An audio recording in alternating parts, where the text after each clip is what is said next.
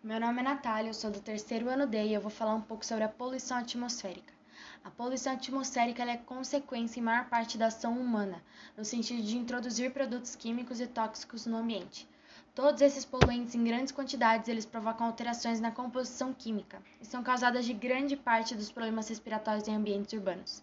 Existem diversas fontes de poluição atmosférica, sendo as mais comuns motores à explosão dos veículos automotores que liberam no ambiente os gases dióxido de carbono, gás carbônico e fuligem. Outro exemplo é o poluente, que ele é liberado pela queima de combustíveis. Também temos a poluição que vem de indústrias siderúrgicas e as queimadas de florestas. Todos esses soltam uma grande quantidade de gases que poluem a nossa atmosfera mas temos algumas formas de reduzir é, que esses gases cheguem na atmosfera.